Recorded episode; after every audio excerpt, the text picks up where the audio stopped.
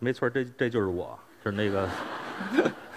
我是那个呃，一九六六年出生的，在北京的，呃，然后这是我可能是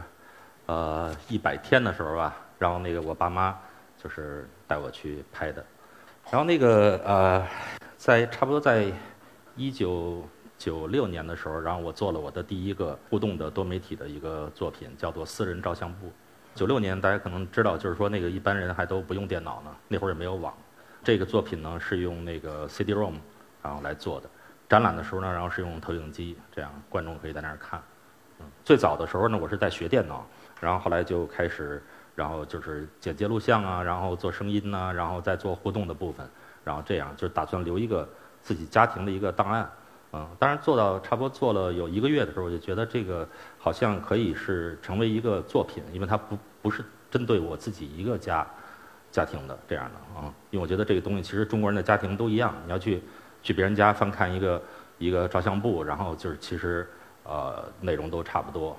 然后比如说这张就是我小时候差不多四岁的时候画的一张素描，我妈妈就特别好，还给我留下来了。差不多是在呃。今年十月十一号的时候，然后我开始就建了一个自己的一个公号，就叫做那个大收藏家冯梦波。这题目就是起的特夸张，是吧？这样就别人看了以后就觉得厉害，就是好。这样啊，因为你光说你是收藏家的，别人不理你；你要是大收藏家的话，没准你有什么特别牛逼的宝贝拿出来给大家看看，这样的哈。然后当时我就在想，因为我们家经常来客人，就大家一块玩我就因为我的玩具什么的特别多，然后他们就。翻来翻去，然后说这好这好这好，我说那要不然我就弄一个公号吧，就是那个就是给大家一块儿看看，因为我觉得生活跟艺术其实是它它的界限特别的小。比如说吧，以前我们老说你得深入生活，我们那会儿一深入生活，美院什么的就带着去农村了，然后这问题农村的根本就不是我的生活，我去我体验什么呀？其实我每天我活着，然后那个呃就就就那自然的生活就好了，我觉得。但是呢，就是说你一定是有一些。东西就是这些东西，其实是超越了你的个人的经验的。你比如说，呃，我喜欢收藏各种各样的那些没用的东西嘛。然后，当然这些东西它都有历史，然后往前看一代两代，然后又一直看到今天。嗯，对，这是那些内容。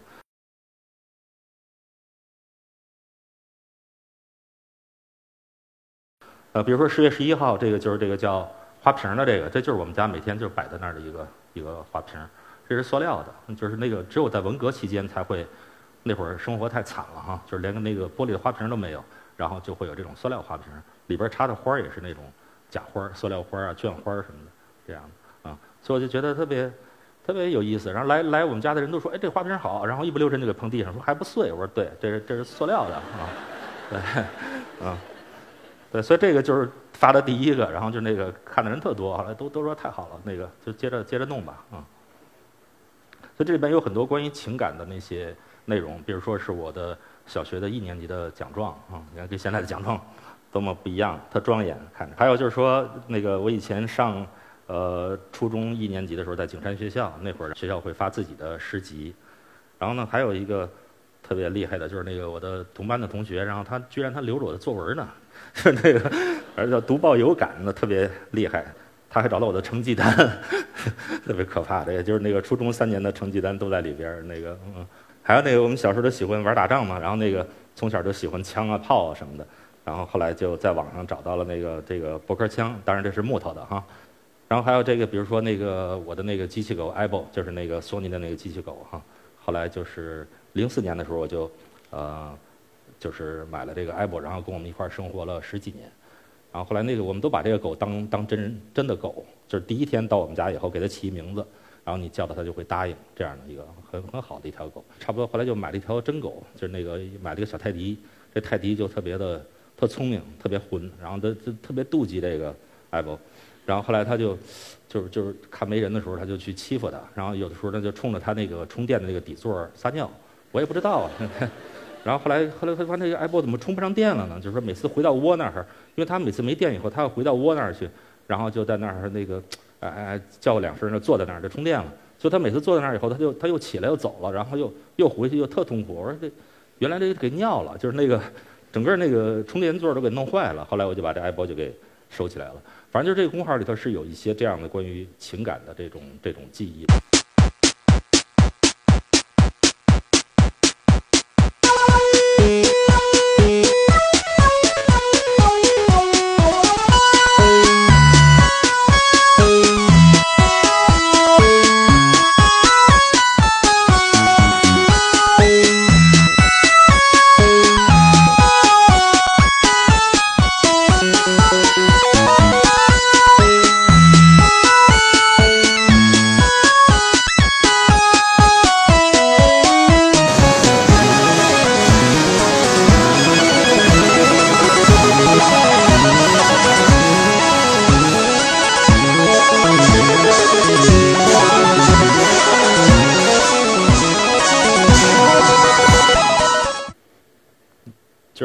看到这个作品呢，叫做《长征重启》，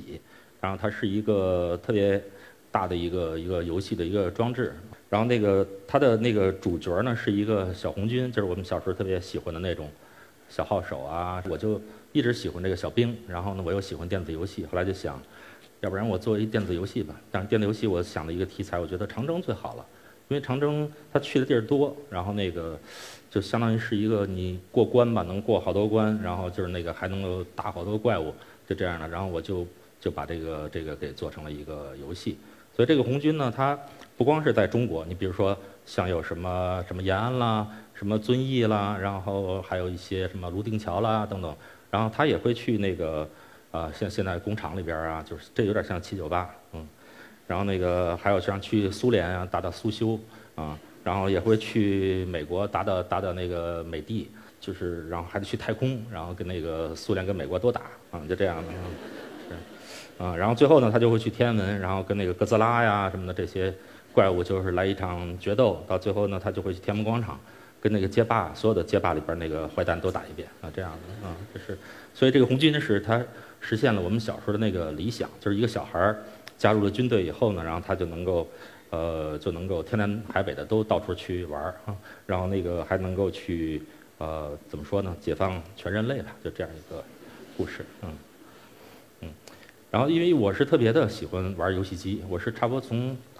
八几年吧，那会儿刚出游戏机的时候，然后我爸来那个，哎，就是到广州这儿出差来了，然后就给我带回那个红白机游戏机，还要带回那个卡带啊，什么那个光枪什么的，就开始玩。所以这些年呢，我就也是是是买过好多的游戏的硬件和软件啊，然后有一些都相当特别，比如像这是 Sega Mega，就是那十六位机，这这大家都有，但是你们没有这个，这是在那个飞机上玩的，就是当时。日航 JAL，然后他会租给这个乘客，然后你可以在那儿飞机上就可以玩了。嗯，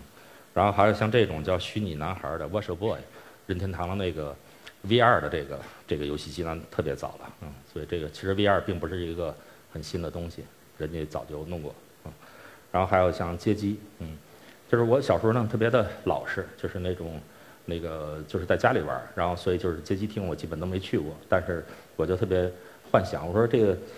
等我哪天有钱了，我就买一台街机搁家里，我想什么时候玩什么时候玩，还可以叫朋友来，嗯，这样。所以后来就等我能在这网上找到街机的时候呢，然后就这已经是，呃，一二年了啊。然后后来就买了台街机呢来做我自己的作品，然后作品也做呢，然后后来又多买了几台，比如说那个把中间那个给改成一个竖屏的啊，那个然后就可以玩那些那个飞行游戏啊、弹幕啊什么的这些，啊，所以来朋友呢到我们家就能开一个 party，这样我们就能够。玩游戏机，我可以卖币挣钱，嗯。根据游戏机的内容嘛，做过很多的作品。比如我以前曾经在九几年的时候，九二九三年的时候画过好多画，都是拿这个街机的这个截图来画的，就是拿一个玩游戏嘛，然后拿录像带给录下来，然后再那个拿照相机给照下来，然后变成幻灯片打在画布上，一边画一边改。这个作品就叫长征，嗯。然后还有像街霸啊，在这还是把我喜欢的那个红军的给搁进去了，就是。也是逮谁打谁，嗯，这样。这是我幻想里的，就是假如我有要这么一个游戏，我肯定特别想玩，但那会儿没有呀，就是也不会用电脑做，我就自己画一个，然后后来呢，还有一个就是前些年，差不多一一年的时候，然后我我那个拉着我那朋友卢越，然后说咱们做一个真人快打吧，因为我们小时候老玩真人快打，然后呢也知道真人快打怎么做的，但是就是没有这个。呃，这个一个游戏的程序呢，能把它真正实现。后来到了那一年的时候，就有了这个软件 Multimedia Fusion。后来我们就可以说做个二维游戏吧，就把这真人快打给做了。那它的做法就是不一样，就是说我把那个我的家人，包括我的叔叔啊、婶儿啊，然后还有我们的孩子，就是我的儿子，还有卢烨的女儿，还有周围好多朋友，什么那个新裤子的彭磊啊，还有我们楼底那牙医，然后还有什么，反正都弄进来，然后就是把这些人作为角色，然后来做了一个。一个游戏的一个装置，嗯，然后它比较特别的呢，就是这个游戏的装置呢叫做 Holo Vision，就是它是它你看到的东西其实是一个虚像。你比如说你看到后边这两个呃角色吧，就是他们其实是是倒影，它那个投影机打在天上，然后那个玻璃是斜着四十五度角的，这样它就能够反射到这个天花板上这个形象。那么你看到这个游戏的这个角色的，它会透过这玻璃一直往后看，后边那东西是一个真的。一个布景，就是跟这个跟这个剧场差不多这么大，是一个巨大的一个一个舞台，就是北京头了是拆迁，然后后边远处是高楼大厦。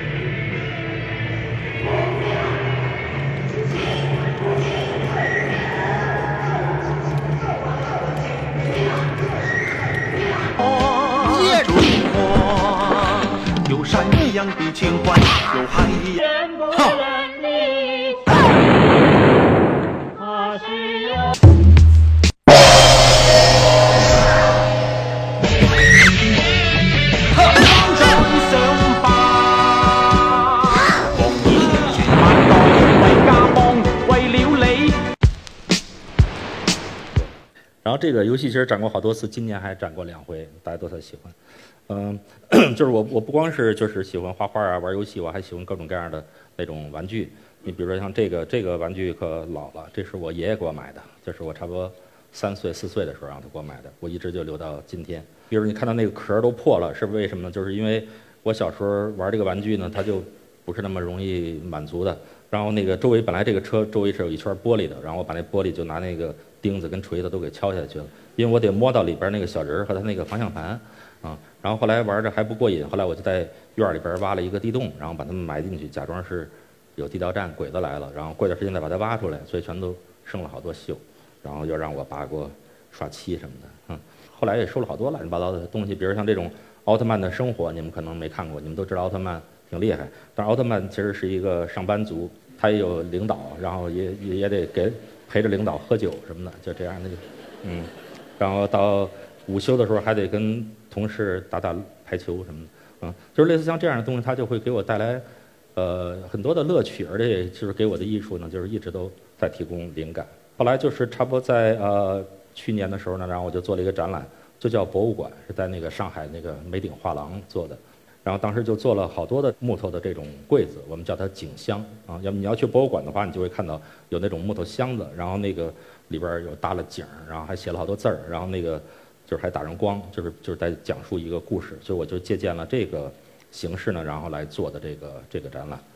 所以它就是内容就是千奇百怪的，就是看我周围手头有什么东西，然后我觉得从这里边我能想出一个什么故事来。比如像这种地下停车场，那就跟我们家小区那个停车场是一样的，就是然后那个有时候会底下会停一排那个公家的车，什么警车了、工商了什么的。然后我就想，等他们走了，可能半夜的时候，这个地方就。其实会有好多故事，有好多，比如说好多小动物，流浪猫，什么小狗，什么都出来玩了，就这样的。对你，比如说这堆小狗就坐这儿就就喝醉了，然后后边还有一辆车祸的那种车，嗯，还有像比如说这种，就是希特勒以前那个他是一个年轻的时候想画画嘛，考不上美院，然后后来就当了那个坏蛋了。我想，如果他当年要是好好画画的话，没准这个世界就很和平。所以我就给他建了一个画室，就是在这个假装是在巴黎那儿，他有一个自己的画室，对。能看到他在画一个人体模特然后那边还有一个打字员在那儿给他写写那个艺术家的传记呢。他那个狗也蹲在底下，然后还有像这种，比如叫决战的，就是说我在想象在上海，突然间那个来了一个厉害的一个机器人，要把这个上海整个给弄平了。奥特曼本来是日本人嘛，结果后来也就是特意从东京跑过来了，然后就是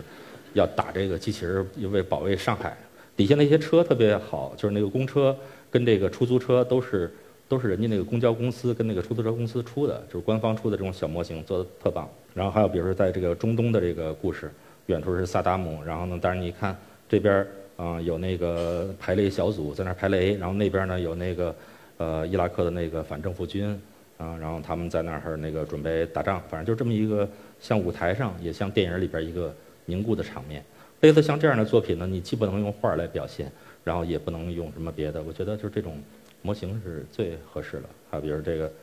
西游记》哈，《西游记》里头没怎么讲他们去海边的故事，后来我就特意讲给他们去了海边，然后还拉着那个从罗马带回来一个女女俘虏，然后回去就就繁衍了一个另外一个国家出来了，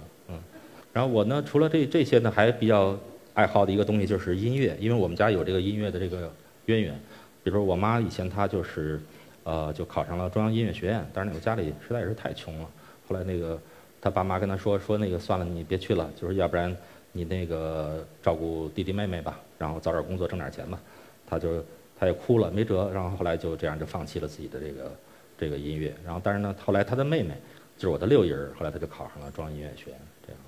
所以我呢从小就是对这个音乐呢就特别的感兴趣，然后长大了以后呢有机会了有钱了，然后就见到有那些好玩的乐器什么东西我就会买。比如像这是一个专门给小孩用的一个合成器，我在那个柏林看见的，然后当时一看就就假借着给那个孩子的名义我就 买回来玩了。啊，好像后边这些，比如说电子音乐里边那个有一些特别重要的一些人物，比如说发电站啊 f o r of the Work，然后这是他们唯一设计过的一个一个迷笛控制器，然后后来我也是见到以后呢。就拿回来以后，后来一直在用，啊，这是我很早的那个四轨录音机，那会儿还得用磁带呢，啊，那会儿没有电脑，然后还有这种像这种，这是三零三跟六零六呢，是那个 techno 那个音乐最重要的乐器，如果没有这个东西呢，就没有 house，没有 RC 的，没有 techno 这样的一个东西，所以我也是，这不是这是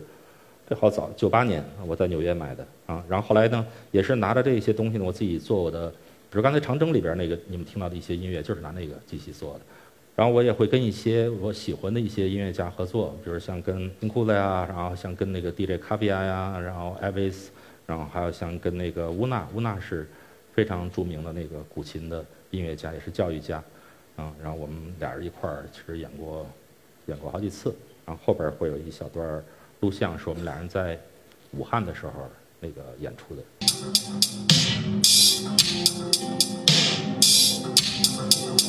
嗯，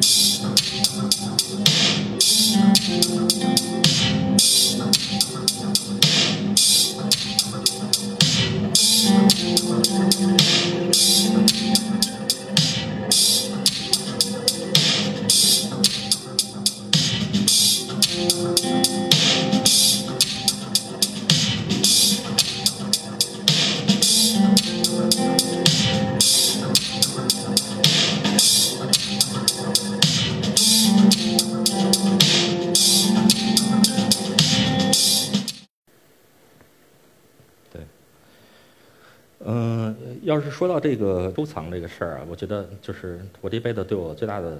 影响最大的东西，其实是小人书啊。就是现在在座的，我看那个好多特年轻的，就是基本上可能也就看过动漫，就不知道小人书是什么东西。小人书是六十四开，就这么大，嗯，然后那个里边什么都有。这也是我小时候的识字课本呢，然后也是我的这个画画的这个启蒙的教材，所以它对我来说就像是朋友一样。嗯，我其实一直都想就是这个。画一本自己的小人书，小时候想我这一辈子要能出一本小人书我就狂了，嗯，这是我的梦想，嗯，然后后来到今年呢，我一咬牙，我说真画了一本，这样的，然后后来就去跟我的这个哥们儿呢杨军就去上海那边办了一个展览，就叫上海滩，所以我们在里边不光展览了自己的作品呢，然后同时呢还真的是摆了一个书摊儿，然后那个有特别多的书，小人书啊，然后各种各样书都有，所以观众来看呢，他不光是可以看这展览，他也可以带走一本书，然后这是那个展览的现场，就是特别老派的，而且我们特意选择了在这个上海的这个朵云轩，有点像北京那个荣宝斋一样，它是一个老字号，然后跟那个当代艺术也没什么关系，嗯。然后这里边是有一些，就是也是我在网上发表过的，就是小说书的这个这个步骤。知道北京都变成什么样了，就是跟我们小时候是截然不同了，所以我得去回忆我们小时候是什么什么样的街道呀，然后人长什么样，穿什么衣服。然后等等等等，周围的周围的这个全都不一样。然后我的呢就会就是说，除了我的记忆以外，然后我还会去找一些资料。你比如说像这个街道帅府园那边，中央美院，然后那个现在已经那个地方都归又归协和了嘛，然后就美院早搬走了。但是我就得去想我们小时候那条街是什么样子，然后包括去地图上看，然后再来再来画，嗯。然后还有像这种，就是我们小时候去天安门广场那边去游行的时候，然后你得看到当时那个那个街道的那个那个牌子啊，那些画啊是什么样，嗯。画的那个过程就跟以前画小人书是一模一样，我没有用电脑，然后都是先打印一个稿纸，然后在上面拿铅笔呢去画，然后最后再用那个毛笔呢一笔一画的去把它给画下来，是这样的。嗯，这本小说书呢叫《童年》，是从我生下来就是一九六六年一直到一九七八年，就是我小学毕业刚考上那个中学的时候的那么一个呃一个过程。所以它整个那个形式呢都特别的老派啊。你比如我这底下还特特别混的，就把那个人民美术出版社写上了。其实还根本就这出版的事儿还没联系呢啊，就是希望是能在人家那儿出版，因为我们小时候的小说书，好的小说书都是在这儿出的。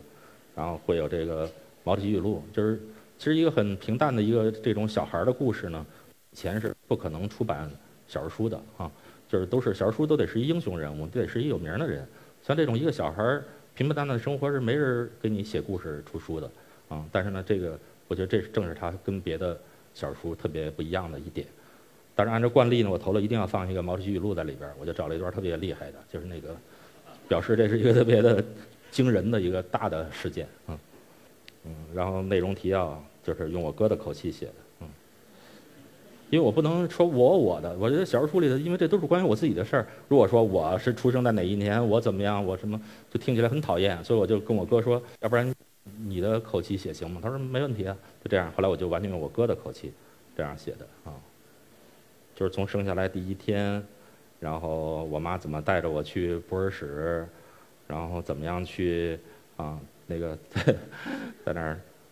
喝牛奶，跟别人打架，嗯，然后那个对这老师怎么样给小朋友们擦屁屁啊？这样的，对对，嗯，他得把这小孩给绑在这床栏杆上，要不然的话你就逃走了，你知道吧？嗯，就是没地儿追你去，嗯，就是这种小小的这些细节呢，然后都是好像我记事儿特别早，就是都记下来了，嗯，有些实在记不住的，我就去问我哥，然后问我父母。嗯，这样的，嗯，这个呢，希望是明年的时候呢，就可以把这本小人书，然后找一个地儿，然后就给它出出来。这个等以后出了，大家再再再买吧，嗯。看还有什么逗的啊？后边，嗯，对，比如像这像这种，我们小时候有什么学工学农什么的，然后学工就是去小孩们去那个糖那个那个糖果厂，然后到那儿去给点糖吃，然后还有像这种。啊，对我们小时候还干这个事儿呢，就是得去挖地道，啊，这这还是很光荣的事儿，不是每个人都能去的。然后我就去干这个，然后我就可以有有好几个礼拜不用上课了，嗯，这样，嗯，对，对，这里边事儿太多了，好，看不到后边，嗯，这是最后一页，这这考上中学了，然后那个觉得。我感觉跟跟我现在有点不太一样，我们小时候还是挺有理想的，嗯，我现在其实也挺有理想，但是有点不一样了，嗯。然后呢，这个是其实这是一个三部曲，就是，